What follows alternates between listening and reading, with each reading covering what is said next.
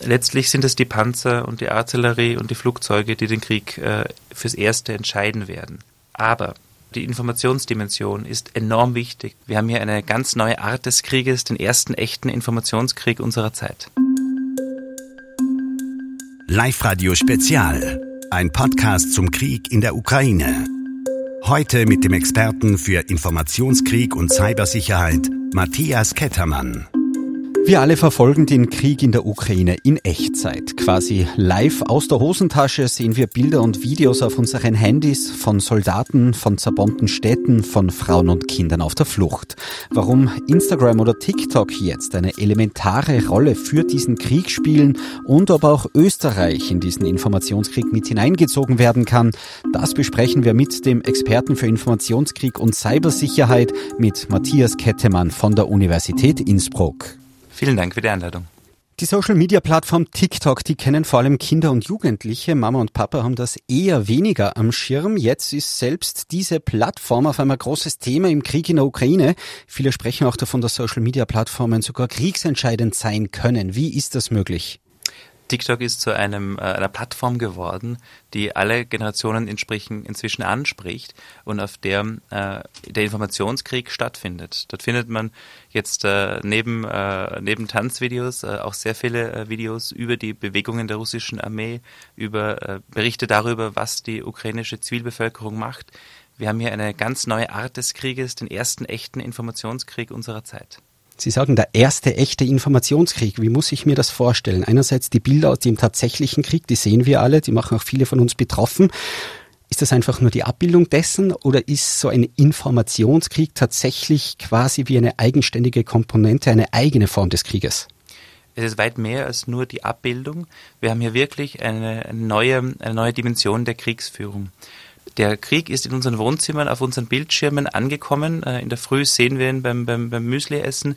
Äh, der Krieg ist so unmittelbar geworden, dass wir ganz anders darauf reagieren, emotional und auch rechtlich.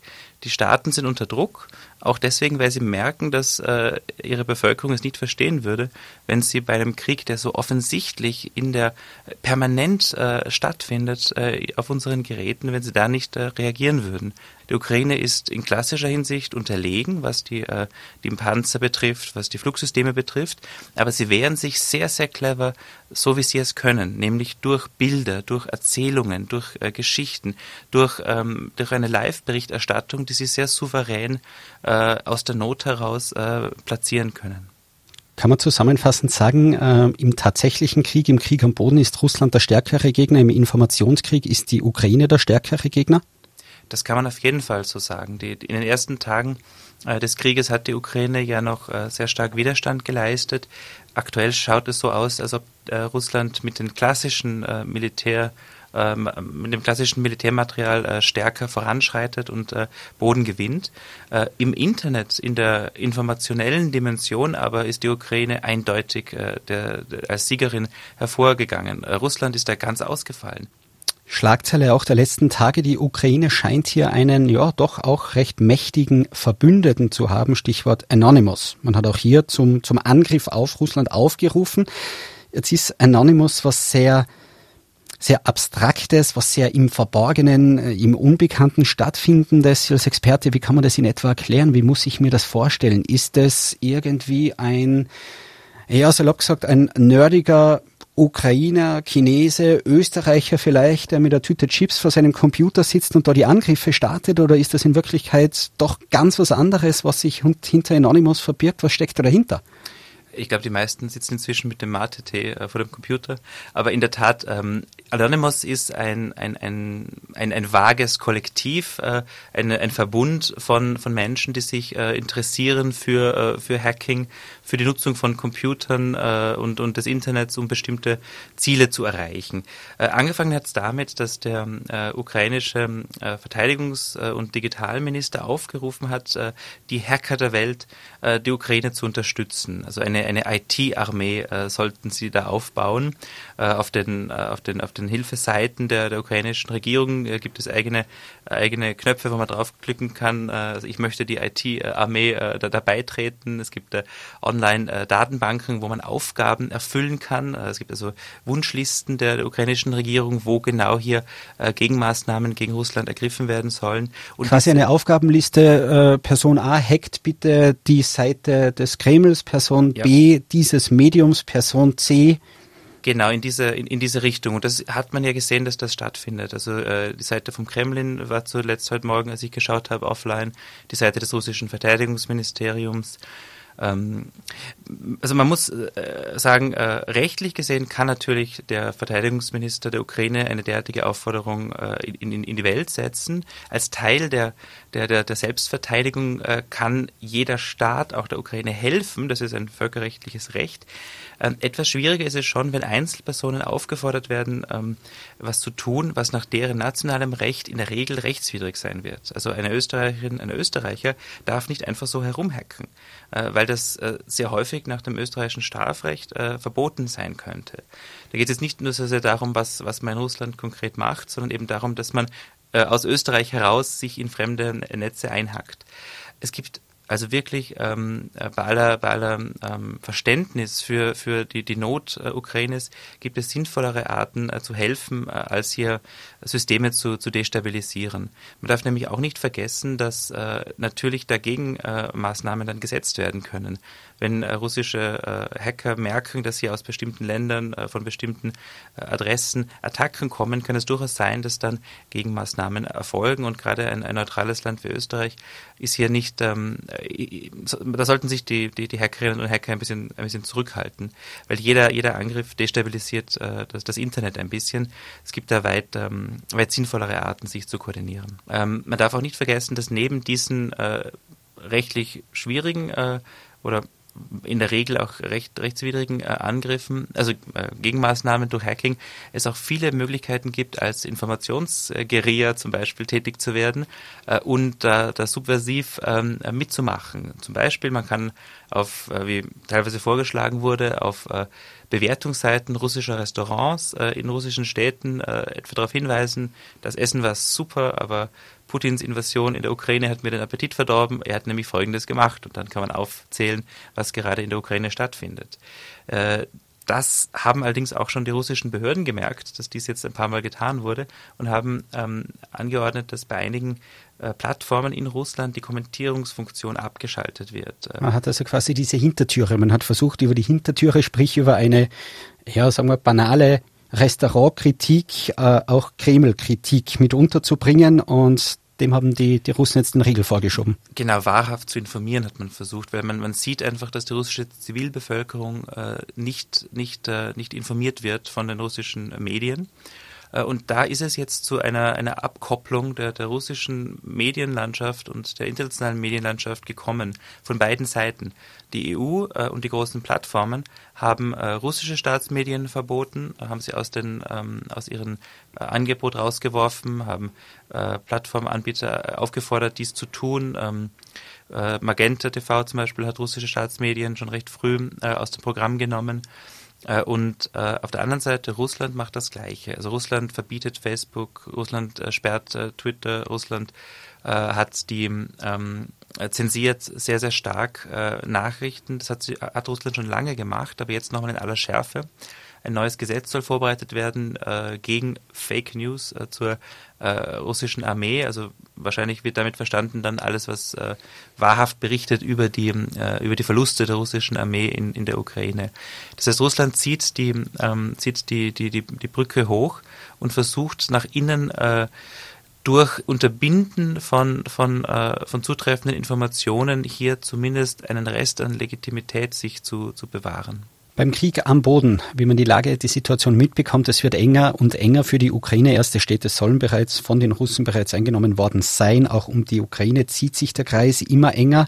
Äh, Russland scheint hier ein übermächtiger Gegner zu sein. Jetzt in, im Informationskrieg haben Sie gesagt, dass durchaus die Ukraine die Nase vorn hat. Kann dieser Informationskrieg, wo die Ukraine scheinbar stärker ist, so weit gehen, um auch den anderen Kriegsschauplatz, nämlich den realen, wo tatsächlich Menschen sterben, den in einer gewissen Art und Weise zu beeinflussen oder gar zu entscheiden letztlich? Ich fürchte, letztlich, ähm, letztlich sind es die Panzer und die Artillerie und die Flugzeuge, die den Krieg äh, fürs Erste entscheiden werden. Aber die Informationsdimension ist enorm wichtig aus zwei Gründen. Erstens, Putin kann jetzt nicht mehr so tun, als würde er hier wirklich eine, eine humanitäre Mission fahren. Die ganze Welt erlebt mit, was dort geschieht. Wir sehen die Toten, wir sehen den, den Mut der Ukrainerinnen und Ukrainer, wir hören den Präsidenten äh, versprechen, dass er im, im Land bleibt äh, und, und, äh, und ähm, Widerstand leistet. Wir wissen also, was geschieht. Und diese, äh, dieses Wissen ist ein wichtiger, äh, ist, ist ganz ein wichtiges Instrument, um die Maßnahmen der anderen Staaten, die Maßnahmen Europas äh, zu, zu stärken, um, die, ähm, um den Willen auch der EU zu stärken, hier vorzugehen mit Maßnahmen gegen Banken, mit Maßnahmen gegen die äh, Regierung, gegen die, äh, gegen die Medien auch. Das ist die eine Dimension, also die, der, ähm, der Willen äh, der, der, der, der, Unterstützer der Ukraine wird auf jeden Fall gestärkt dadurch. Äh, und die andere Dimension ist, ähm, man ähm, sammelt jetzt ja schon Beweise für die Kriegsverbrechen. Äh, die sind, die werden dann wichtig, wenn zu einem späteren Zeitpunkt die rechtliche Aufarbeitung dieses Konflikts beginnt.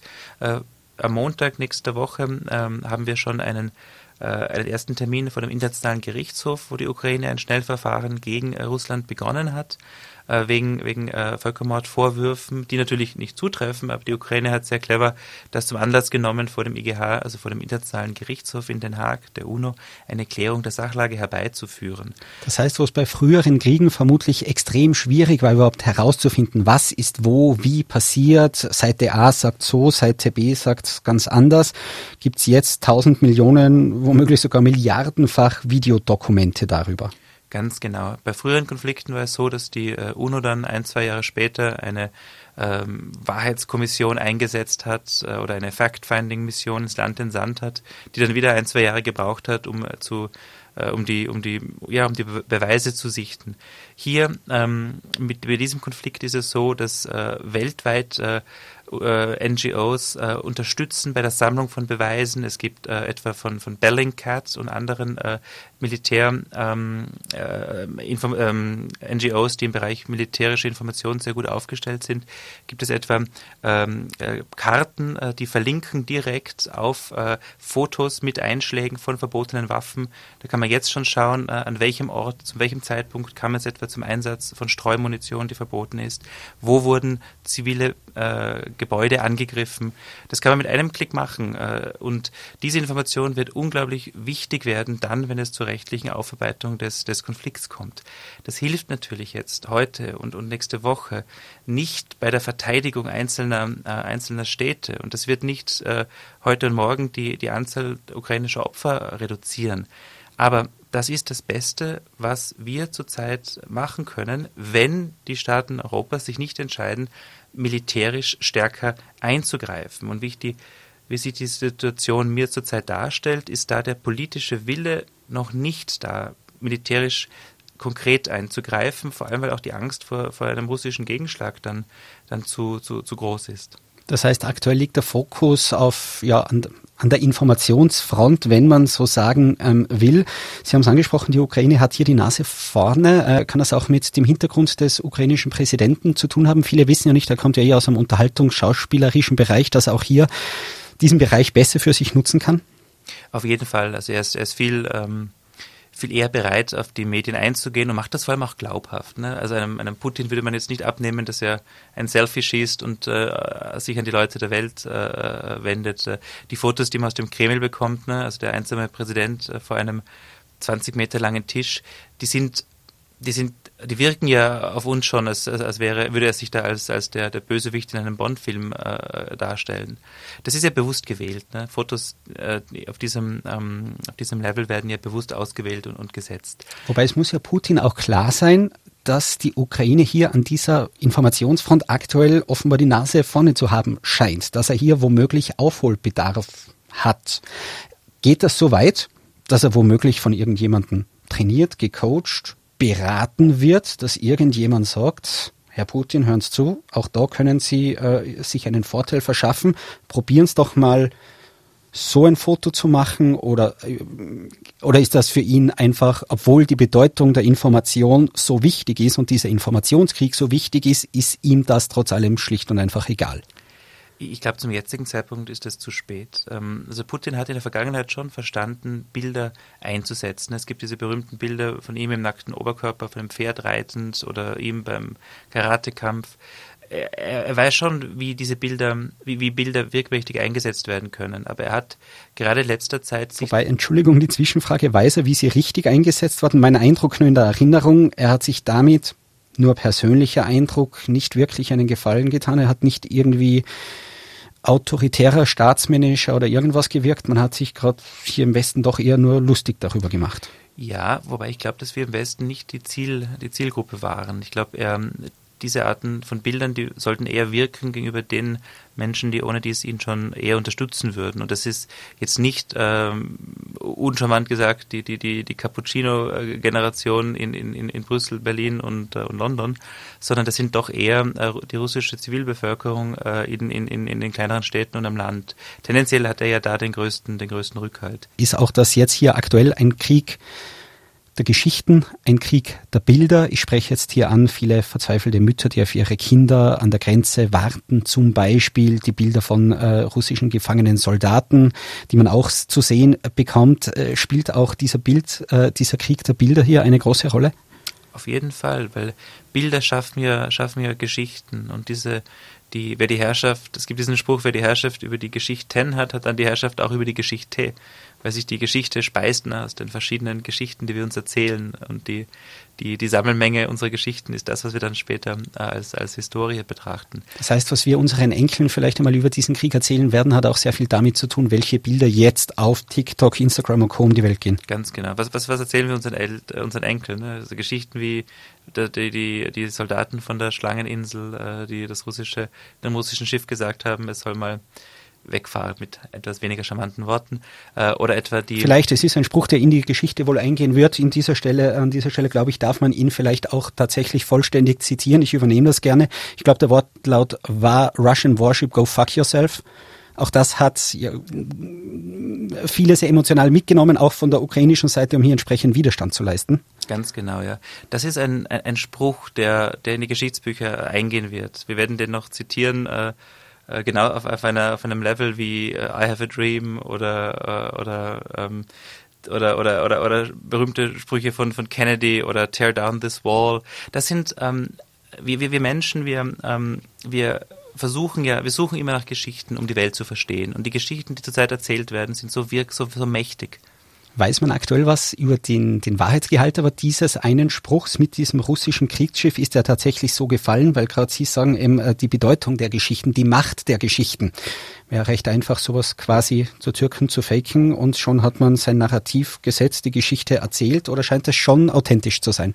Also so, alles, was ich weiß, deutet darauf hin, dass diese, ähm, dieser Spruch tatsächlich so gefallen ist. Es gibt ja Aufnahmen, die nicht in Zweifel gezogen werden. Äh, was man allerdings jetzt auch weiß, ist, während es zuerst geheißen hat, dass die Verteidiger der, der Schlangeninsel alle gestorben sind, äh, scheint es doch so zu sein, dass sie jetzt gefangen genommen wurden.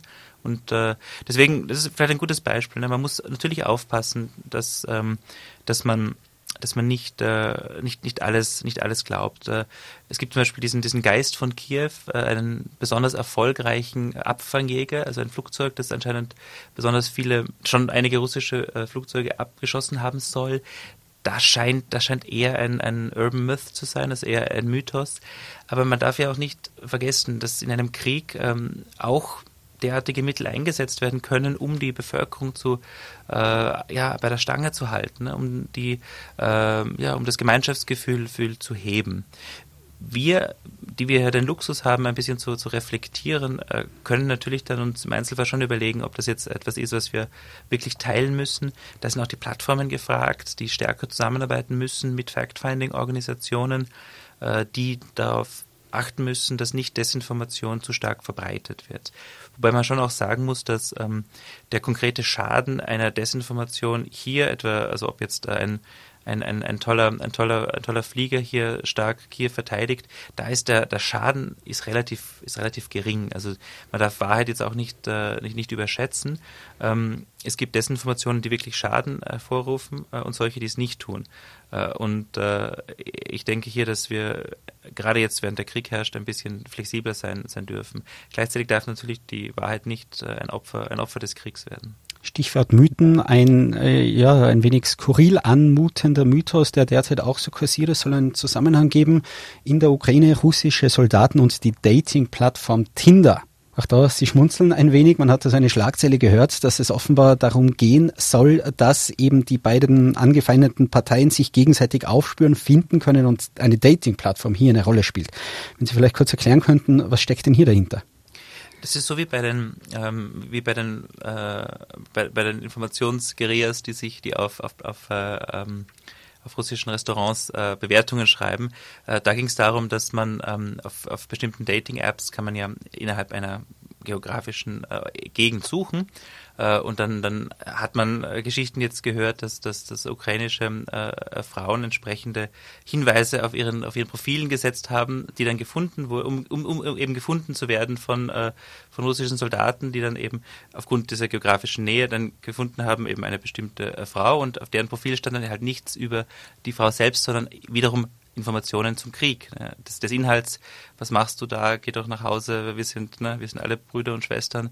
Ähm, es ist weniger darum gegangen, die russischen Soldaten aufzuspüren aufgrund der geografischen Verortung, sondern eher, äh, dass man einem russischen Soldaten, der offensichtlich gerade auf der Suche nach einer hübschen Dame gewesen ist, hier Informationen zur Sichtweise aus der Ukraine zu geben. Also ich habe von ich hab beide Dimensionen gelesen, äh, Geschichten von auch da wiederum ist es sehr schwer, das, das zu, zu, zu nachzuprüfen, wie genau das stattfindet, ob das wirklich mehr als, als einmal stattgefunden hat. Aber allein die Tatsache, dass wir darüber reden, zeigt doch, wie anders dieser Krieg geführt wird als, als andere Kriege. Haben wir von Syrien von solchen Fällen gehört oder in anderen Konflikten und Kriegen? Nein, ne? wir haben jetzt eine ganz eine neue Art der Nutzung sozialer Medien, eine, eine und was halt, glaube ich, für uns so das so besonders macht, ist, dass ähm, diese ganzen äh, Apps auch von uns verwendet werden und man sich bildlich vorstellen kann, dass man selbst mal in so einer Situation ist. Äh. Was macht das mit uns selber? Ich muss sagen, ich habe den Eindruck, mir geht's nicht gut. Aktuell geht's niemandem gut. Es ist Krieg, er ist nicht weit von uns weg. Soweit, so klar. Dennoch, dass all diese Bilder quasi ständig verfügbar in der Hosentasche sind. Äh, ich selber bin Vater, man sieht die verzweifelten Eltern, all dieses Leid, es geht mir tatsächlich spürbar nahe. Äh, es tut, ich glaube, sehr vielen Menschen nicht gut. Wie gehen wir persönlich damit am besten um? Sollen wir uns selbst gewisse handyfreie Zeiten auferlegen, für die eigene Psyche auch? Wir leben Gott sei Dank in einem friedlichen Land. Es gibt viele Menschen mit ganz anderen Sorgen, aber was heißt das tatsächlich für uns im emotionalen Umgang mit dieser Situation? Ich, ich denke, man, man muss sich, man sollte sich technologiefreie Zeiten verordnen. Äh, generell, also auch unabhängig von, von, diesem, von diesem Krieg, äh, ist es gescheit, am Abend das Handy mal wegzustecken und, äh, und dem Abend der, der Familie zu widmen und zur Ruhe zu kommen. Ähm, ich, ich möchte jetzt aber nicht vorschlagen, dass wir den Krieg zu sehr ausblenden, weil es doch ein, ein, ein, eine Verantwortung ist, die auf uns allen lastet. Ähm, gleichzeitig ist es halte ich es für unglücklich, wenn wir so tun, als wäre das der erste, der erste große äh, Krieg, der uns betroffen machen sollte.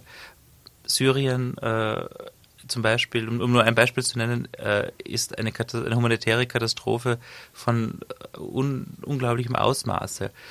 Und es ist schon, es macht schon traurig, dass es ganz offensichtlich sowohl bei den, bei den Menschen als auch bei den Medien äh, anders bewertet wird. Äh, das jetzt, äh, also man hat zum Beispiel, äh, es gibt einen, ich kenne einen Zusammenschnitt der von, von Meldungen, gerade auch amerikanischer ähm, Sender äh, des, des Inhaltes, naja, aber das ist jetzt ein, das ist jetzt ja ein, ein zivilisiertes Land oder das, äh, das sind ja weiße Leute, das sind ja Leute wie du und ich. Und das macht schon sehr, sehr traurig. Also ein, ein latenter Rassismus ist leider in der Berichterstattung äh, mancher Medien festzustellen, auch in der, in der Behandlung der, der Flüchtlinge. Äh, klar, es gibt rechtlich Unterschiede, ob man sagen, einen, einen ukrainischen Pass hat oder zum Beispiel in der Ukraine wohnt, aber einen Pass eines afrikanischen Landes hat. Äh, aber äh, dass hier immer noch äh, äh, rassistische Gründe eine Rolle spielen in der Art und Weise, wie wir den Konflikt wahrnehmen, das ist etwas, womit wir dann mit einigem Abstand noch einmal, noch einmal, noch einmal drüber nachdenken müssen. Aber um Ihre Frage, auf Ihre Frage zurückzukommen, wir brauchen natürlich Zeiten, um zu uns selbst zu finden und mit unserer Familie äh, und, und, und, und unsere Familie zu umarmen.